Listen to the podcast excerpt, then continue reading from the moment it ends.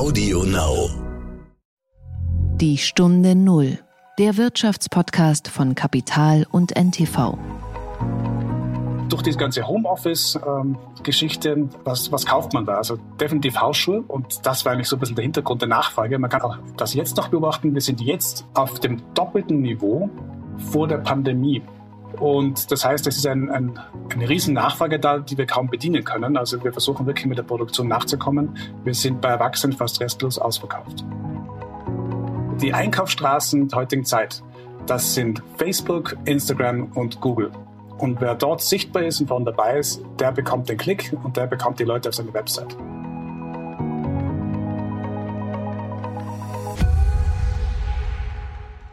Herzlich willkommen zu einer neuen Folge von Die Stunde Null. Wir sind Tanit Koch und Horst von Butler. Schön, dass Sie uns wieder zuhören. Tanit, Hand aufs Herz. Sitzt du gerade in Jogginghose und Hausschuhen am Küchentisch, während wir das hier aufnehmen?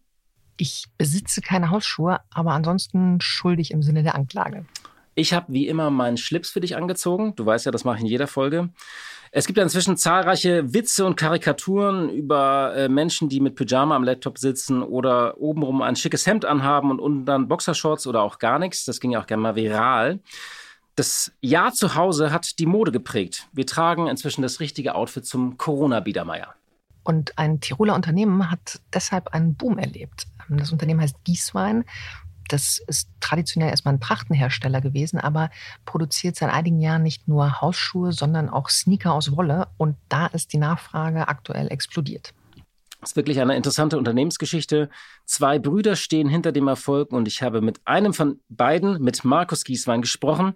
Und es ist auch eine interessante Story über Social Media und Marketing. Der Gedanke zum Tag. Tanit, heute geht es um das Thema Masken. Wir haben ja schon einige Male über Masken gesprochen. Diesmal allerdings äh, geht es um einen politischen Skandal, der seit Tagen das Land bewegt.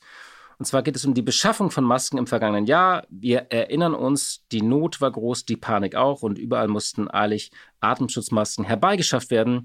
Und da haben wohl einige Politiker Summen daran verdient, die einem auch in der Höhe die Sprache verschlagen. Also nicht nur, dass sie überhaupt daran verdient haben, auch die Summen sind wirklich absurd. Einmal geht es um 250.000 Euro und einmal um 600.000 Euro.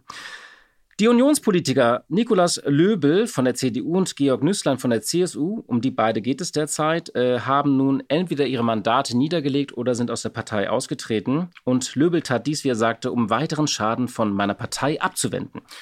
Dafür ist es doch längst zu spät, oder? Die Katastrophe für die CDU ist da. Sie steht als eine Partei da, deren Abgeordnete in einer der dunkelsten Stunden und Kämpfe des Landes sich die Taschen voll gemacht haben. Da geht es ja nicht nur um Fingerspitzengefühl oder Symbolik, sondern wirklich um eine Grenzüberschreitung. Naja, Innenminister Horst Seehofer spricht von Schmutzeleien und ich finde, das ist ein, wunderbar, also ein wunderbares deutsches Wort, aber es trifft irgendwie den, den Sachverhalt nicht so richtig, weil das, du sagst es richtig, sind Grenzverletzungen, das sind sehr viel mehr als, als Schmutzeleien. Und Markus Söder twitterte gestern, dass äh, alle Betroffenen jetzt umgehend reinen Tisch machen sollen und Konsequenzen ziehen und alles andere beschädige das Vertrauen in die Politik. Aber das Vertrauen in die Politik ist natürlich längst beschädigt durch so etwas. Ähm, wir erinnern uns auch an eine, an eine Parteispendenparty von Spahn. Dagegen ist per se gar nichts zu sagen, aber sie fest äh, stattfinden zu lassen am selben Tag, ähm, an dem man äh, die Bundesbürger davor gewarnt hat äh, und aufgefordert hat, ihre, ihre äh, Geselligkeit doch bitte einzustellen. Und abends ist man selber gesellig. Und angeblich äh, wurden die Teilnehmer gebeten, nicht von Spahn, aber vom, vom Ausrichter, Parteispenden in Höhe von 9.999 Euro zu leisten. Also direkt ein Euro unter der Meldegrenze.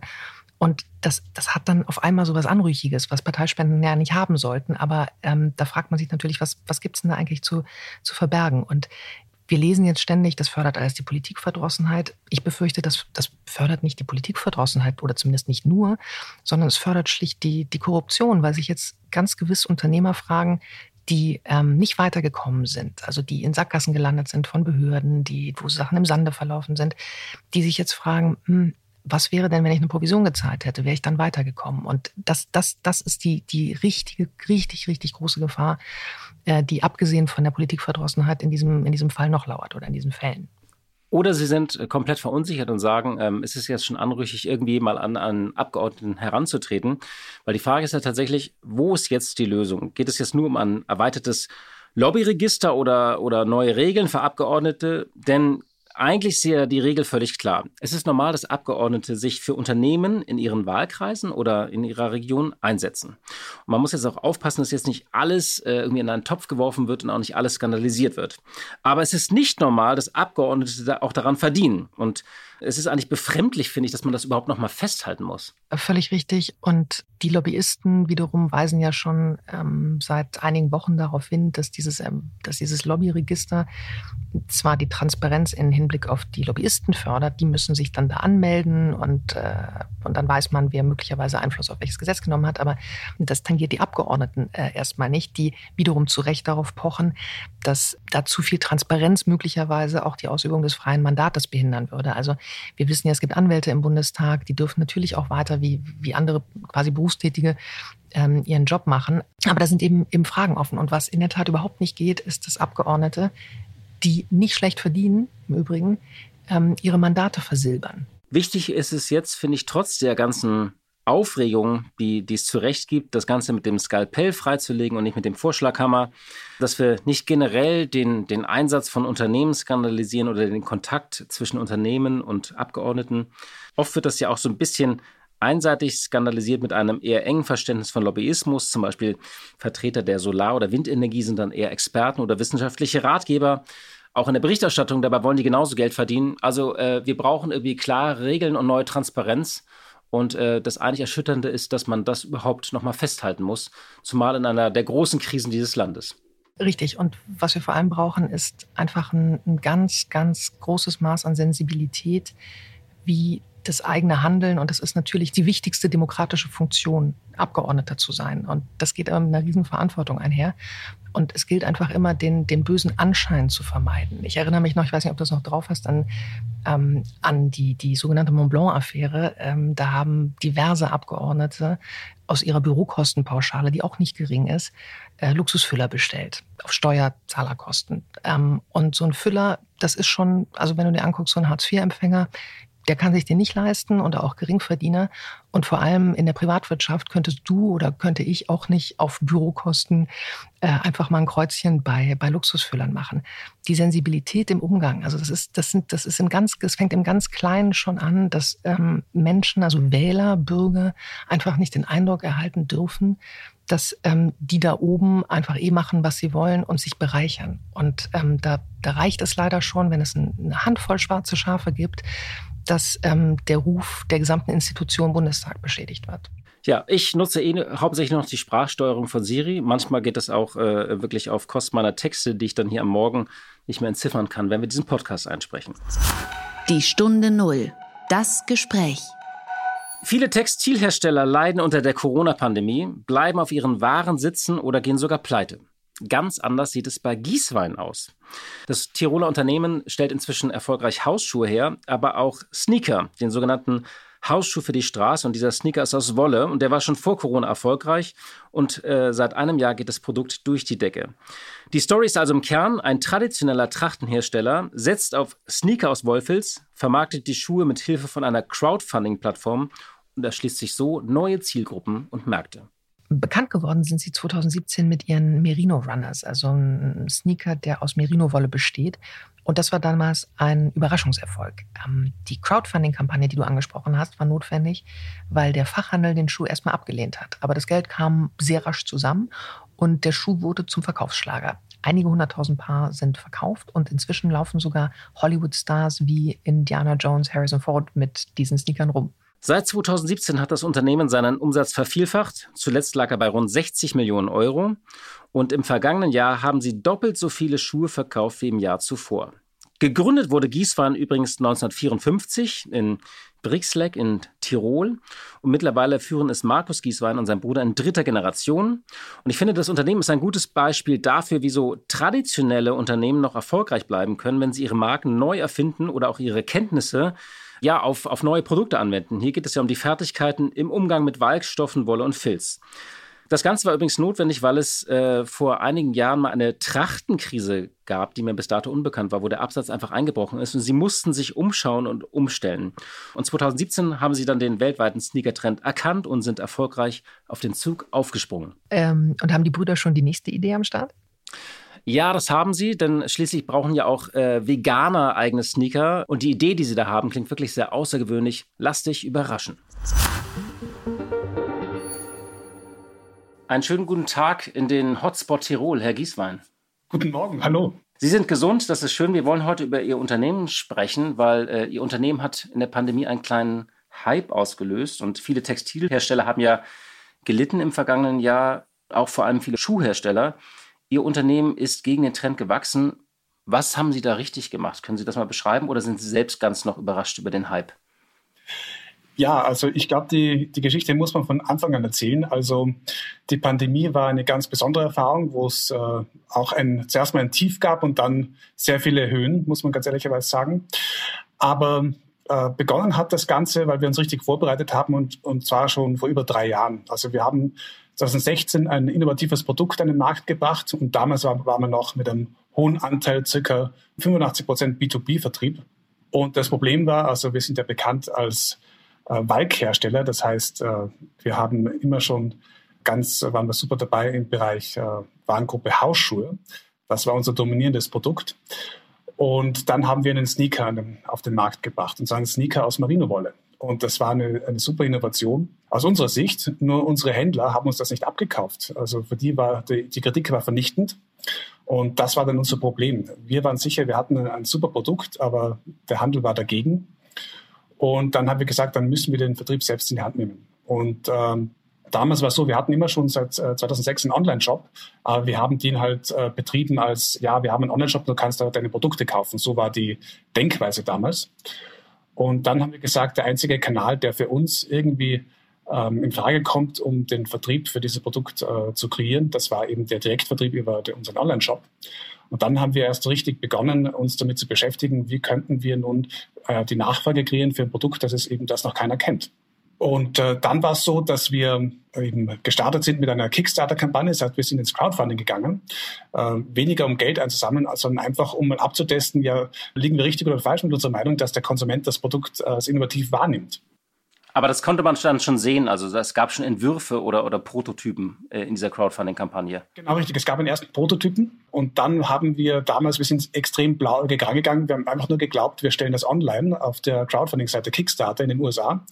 Und dann wird es schon klappen. Und äh, lustigerweise hat das geklappt. Also wir haben äh, 80.000 Euro eingesammelt ohne irgendeine Werbung oder irgendwas. Und äh, aus heutiger Sicht war das wirklich, macht man Crowdfunding eigentlich anders, aber für uns, hat's, für uns war, das, war das das Signal eindeutig, der Kunde will das, weil die Reaktionen waren enorm. Vielleicht können wir dann nochmal ganz kurz den Hörerinnen und Hörern erklären, woher Ihr Unternehmen kommt. Sie sind eigentlich ursprünglich ein traditioneller Trachtenhersteller aus Tirol, also in den 50er Jahren gegründet. Ihr Unternehmen ist groß geworden mit Trachten, mit klassischen Trachten und, und Filzprodukten, so Filzhüten, Filz. Genau so ist es. Also wir haben begonnen mit Trachtenjacken, also Walkjacken, ganz genau gesagt. Und das war ein Riesenthema von 1954, wo es begonnen hat, bis Ende der 90er Jahre.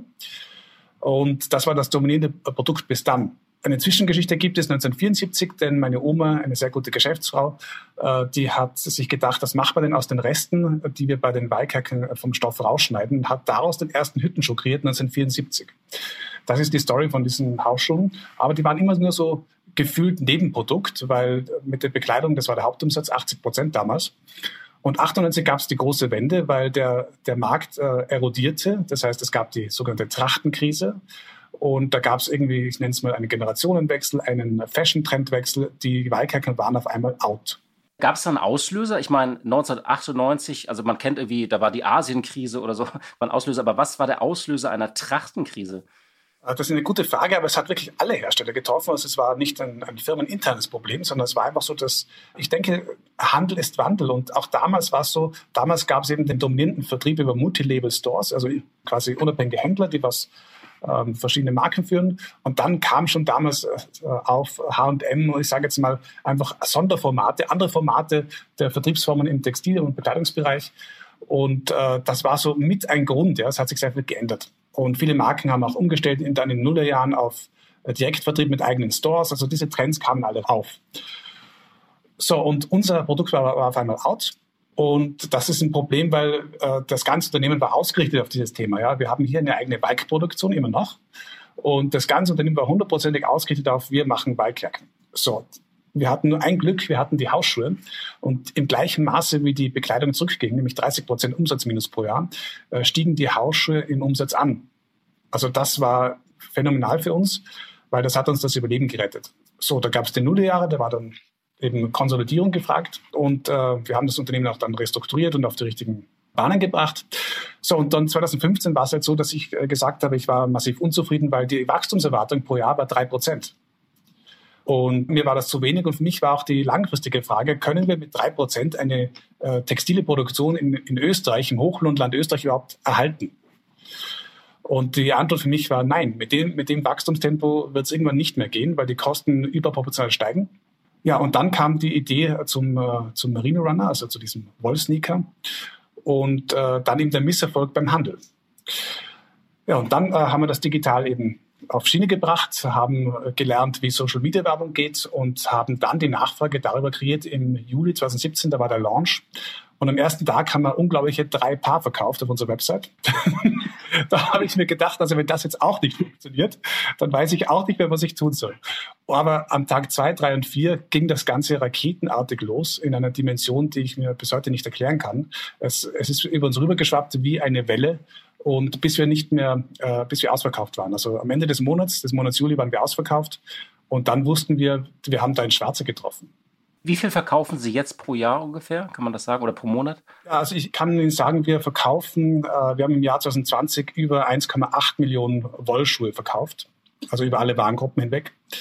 Denn dieser Effekt der Merino Runners hat alle Warengruppen mit sich gezogen. Also ob es die Hausschuhe sind, aber dazu kommen wir, glaube ich, gleich noch zum spannenden Thema Pandemie.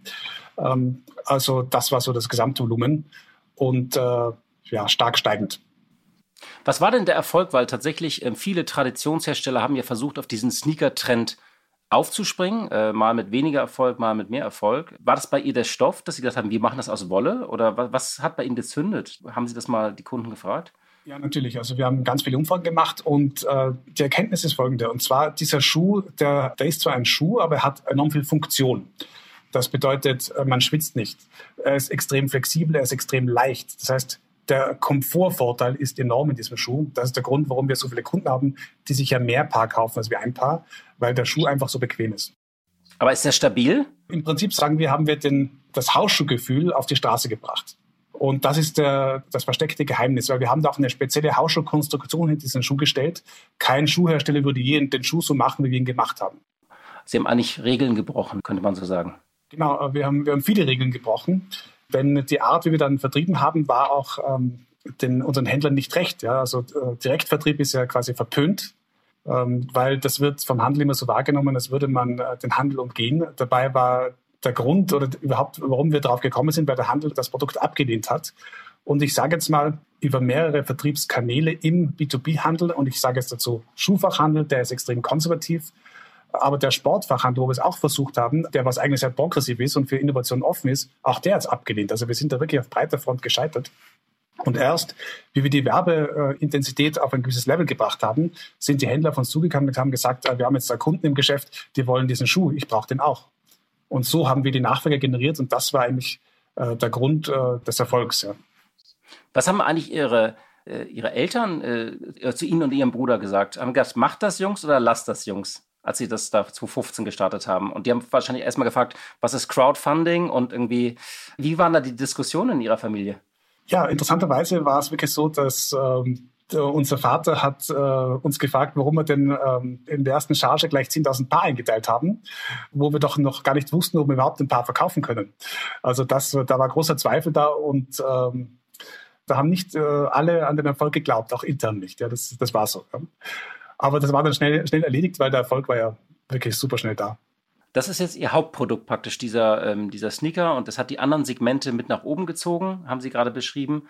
Und dann haben Sie auch noch gesagt, dann kam dieser Corona-Effekt. Können Sie das vielleicht nochmal beschreiben? Weil das war ja auch, Sie haben von der Achterbahnfahrt äh, gesprochen, als die Pandemie ausbrach. Können Sie das vielleicht nochmal beschreiben? Das kann ich ganz genau beschreiben, weil ich werde das nie vergessen.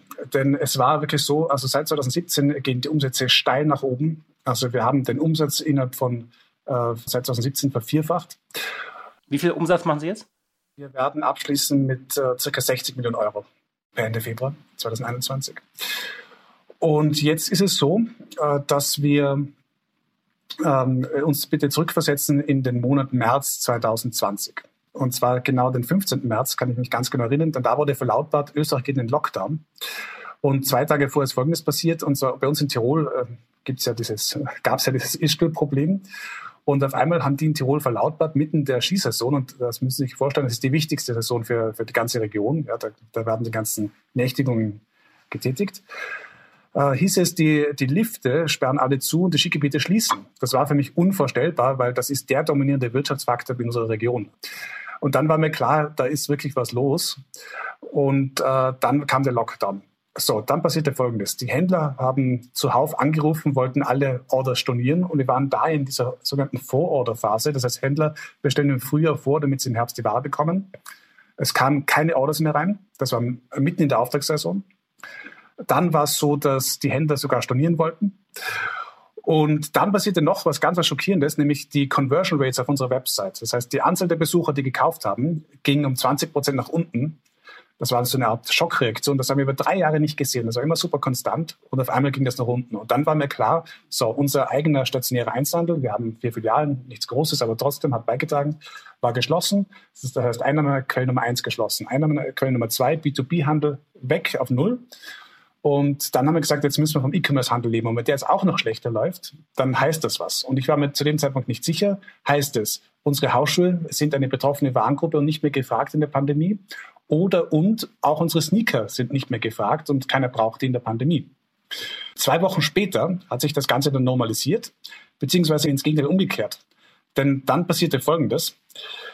Große Marktteilnehmer am Werbemarkt online haben sich, haben sich zurückgezogen im Bereich Schuhe. Beispiel Amazon. Amazon hat die Kategorie Schuhe zurück äh, priorisiert, weil sie ja, äh, ich sage jetzt mal, Sanitärartikel äh, liefern mussten oder andere äh, pandemienotwendige Artikel.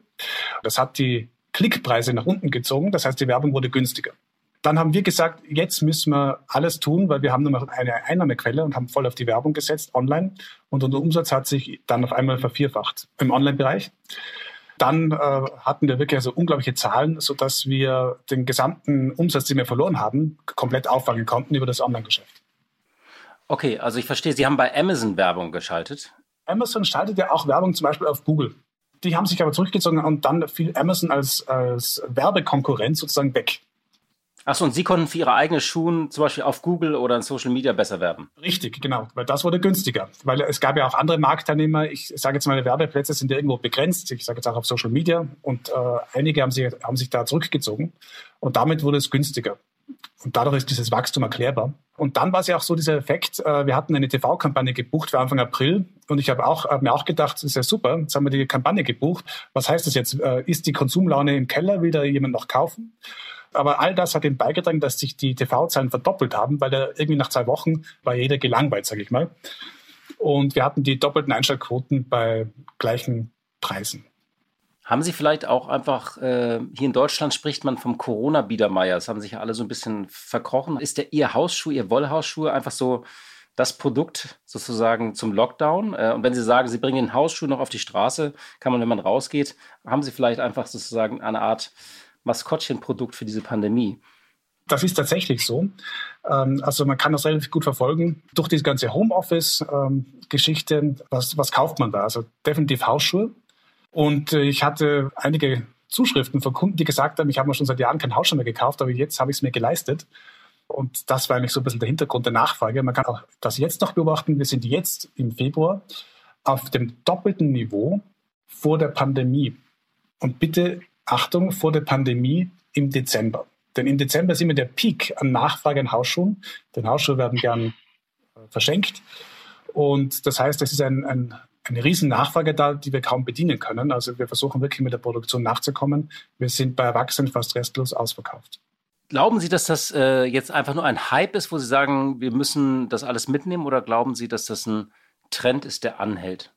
Also ich bin überzeugt, nach der Pandemie, die Frage ist, wann, was ist danach, welcher Zeitpunkt ist das genau, ähm, wird sich das wieder verflachen, weil die Normalität ja irgendwann wird sie wieder zurückkehren. Denn der, der Grund, warum so eine hohe Nachfrage herrscht, ist ja ganz simpel, weil man zu Hause ist. Also das wird sich verflachen, aber es wird dieser Anteil von Konsumenten, die wahrgenommen haben, dass online ein, ein sehr guter Kanal ist zum Einkaufen, der wird sich immer erhöhen. Und dadurch wird, äh, von diesem Trend werden wir profitieren. Also im Prinzip vom E-Commerce Boost, so würde ich das sagen. Das heißt, Sie haben eigentlich ähm, davon profitiert, dass die Händler erst ihr Produkt abgelehnt haben. Da muss, waren sie gezwungen, praktisch mehr online aufzubauen. Und dann haben sie noch diesen Corona-Effekt gehabt. Und das hat das Ganze befeuert. So kann man das sagen, ja. Das stimmt. Drei Viertel ihres Umsatzes, habe ich gelesen, machen sie online. Das ist sehr viel, weil die meisten krebsen ja so bei 10 bis 15 Prozent rum, nicht? Genau, und das ist auch die Quote, die wir vorher hatten, bevor wir verstanden haben, wie Online-Marketing funktioniert. Wie funktioniert es denn? Jetzt, damit alle einmal mithören können. Also es ist wirklich sehr simpel, aber im Detail sind es sehr, sehr viele Aufgaben, die man tun muss. Ähm, aber ganz einfach gesagt ist es so. Erste Frage, wie bekomme ich Traffic auf meine Webseite? Und die zweite Frage ist, wie baue ich eine gute Webseite? Und die dritte Frage ist, wie erkläre ich äh, mein Produkt auf der Webseite? Das sind die drei Punkte, die man beherzigen muss. Und äh, Traffic auf die Webseite bekomme ich durch zwei Faktoren. Die Einkaufsstraßen der heutigen Zeit. Das sind Facebook, Instagram und Google. Es gibt noch weitere Kanäle, aber ich sage jetzt mal, das sind die Hauptkanäle, das sind die Haupteinkaufsstraßen. Und wer dort sichtbar ist und vorne dabei ist, der bekommt den Klick und der bekommt die Leute auf seine Website. Das heißt, ähm, die Leute, also man sieht das ja auch immer auf Instagram, irgendwelche Hersteller von Mode, Aktenkoffern, äh, irgendwas wird da angeboten. Äh, je nachdem, was man gerade vorher gegoogelt hat. Aber sind die, die Conversion Rates, sind die tatsächlich so gut? Also die Leute, die dann draufklicken, kaufen die dann auch alle oder können sie das messen? Genau, um das geht es. Also man muss das eben messen und optimieren. Also es ist äh, sehr viel Optimierungsarbeit eigentlich. Aber man kann das eben alles sehr gut messen und äh, ich würde sagen, es kommt aufs Produkt an. Also es gibt zwei Arten von Produkten. Innovative Produkte, die erklärungsbedürftig sind und ich finde, die eignen sich eben besonders gut für Online-Marketing, weil die kann man interessant auch darstellen und den Unterschied darstellen. Und ich kann das replizieren, weil der Nachteil vom Handel ist, und das muss ich ganz klar sagen, wir haben ein erklärungsbedürftiges Produkt nicht jeder kann das Produkt gleich gut erklären und eben verkaufen. Online kann man das immer in, in gleicher Weise, in gleich hoher Qualität gut machen. Bei einem MeToo-Produkt würde ich sagen, ist man dem Preiskampf verfallen. Geht zwar auch, aber ist schwieriger. Das heißt, Sie brauchen den klassischen Schuhhändler gar nicht mehr so dringend. Ähm, ja, wir, wir haben unsere Sichtweise geändert. Äh, früher haben wir die Sichtweise gehabt, was müssen wir tun, damit wir dem Händler mehr verkaufen können. Und jetzt haben wir die Sichtweise, was müssen wir tun, damit wir für den Konsumenten einen super Service, ein super Produkt bieten. Das heißt, eine Schuhmesse ist für Sie gar nicht mehr so wichtig. Komplett unwichtig. Und ich halte das auch für extrem ineffizient, dass man sich drei Tage auf eine Messe stellt und äh, darauf wartet, ob ein Kunde kommt oder nicht kommt. Da, da muss ich sagen, das ist einfach eine, ein, ein Konzept der Vergangenheit. Wie ist eigentlich die Arbeitsteilung mit Ihrem Bruder?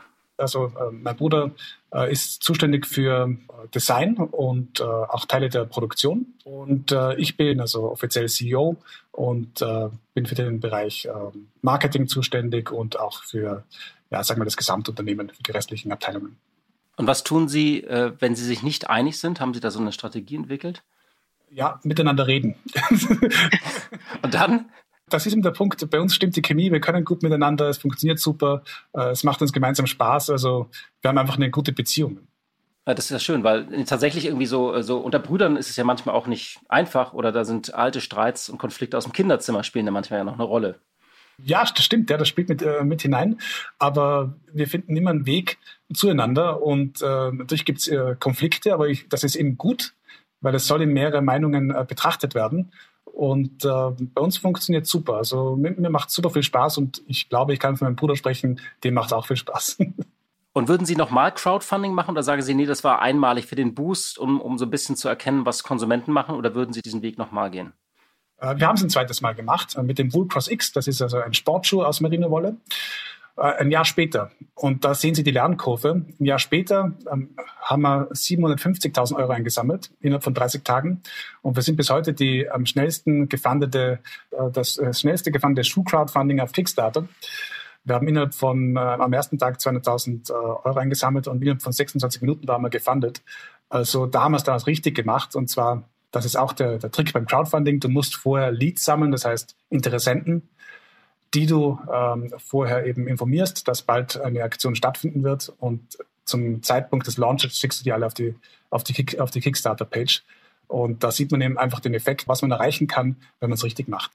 Sie setzen ja, äh, wenn man auf Ihrer Homepage ist, ähm, auch so ein bisschen auf das Thema Nachhaltigkeit, also dass Sie keine Stoffabfälle haben, dass Sie bis zu 90 Prozent recyceltes Wasser in der Produktion einsetzen und nachwachsende Rohstoffe verwenden. Wie wichtig ist dieser, dieser Trend für Ihr Produkt? Ich glaube, sehr wichtig. Also der, der Konsument will heute zwar ein Produkt, aber er will auch, dass es richtig gemacht wird.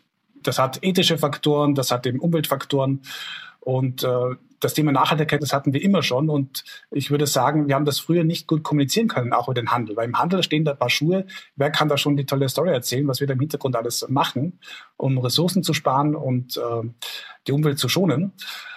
Und äh, das kann man eben online auch sehr gut. Ja, da kannst du das einfach äh, besser darstellen, weil du kommst heute einfach aufs Handy drauf, äh, ins Wohnzimmer des Konsumenten und kannst die mit Video die Story erzählen, was wir da Tolles machen. Und das ist einfach wirkungsvoller. Wer ist eigentlich Ihre Zielgruppe? Sind das Jüngere oder Ältere? Also es gibt dann ja Bilder, dass Harrison Ford den getragen hat, aber ich bin zum Beispiel ja eine Katastrophe bei Trends. Also ich trage den Stan Smith dann, glaube ich, wenn alle ihn schon wieder ausgezogen haben. Also ich entdecke das immer alles zu spät. Aber äh, ist das egal? Also kann das auch so mit 40er wie ich tragen? Oder sagen Sie, nee, Sie wollen eher so die, die Millennials erreichen oder die Generation Z? Oder ist Ihnen das ganz egal? Ja, also wir haben wirklich eine enorme Bandbreite. Ich sag mal von, von 15 bis, äh, ich sage jetzt 99 als Zahl, äh, haben wir wirklich eine, eine, enorme Bandbreite für unsere Produktpalette.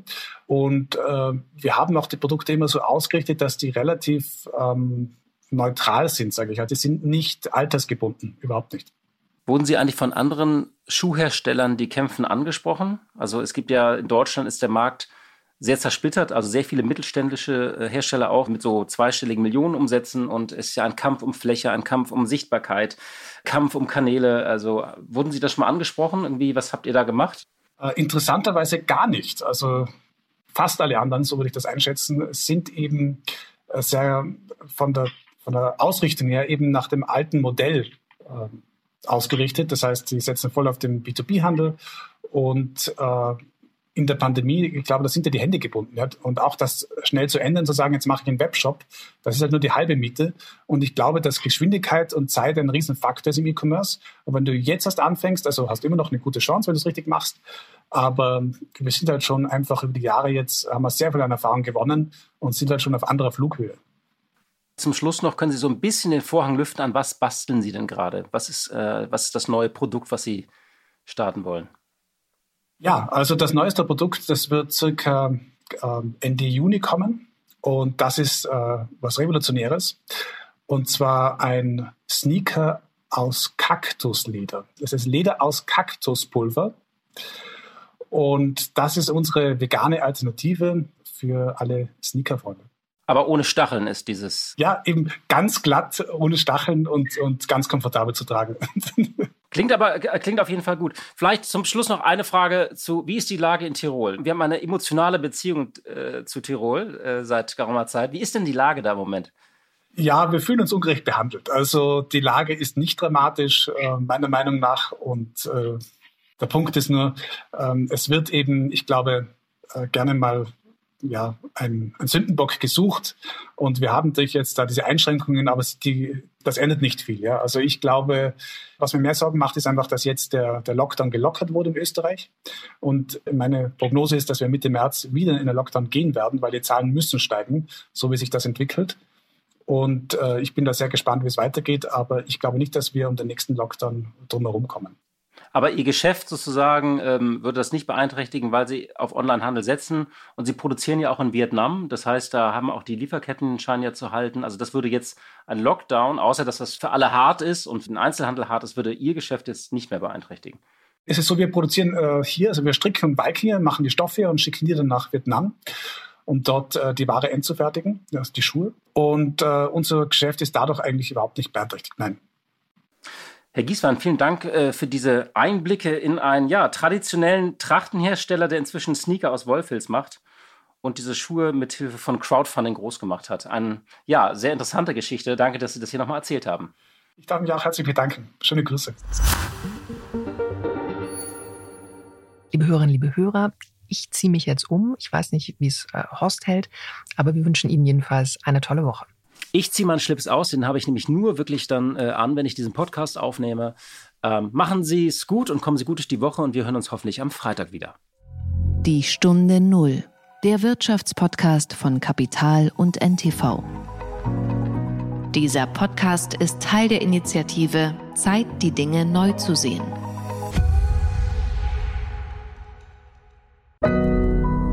Audio Now.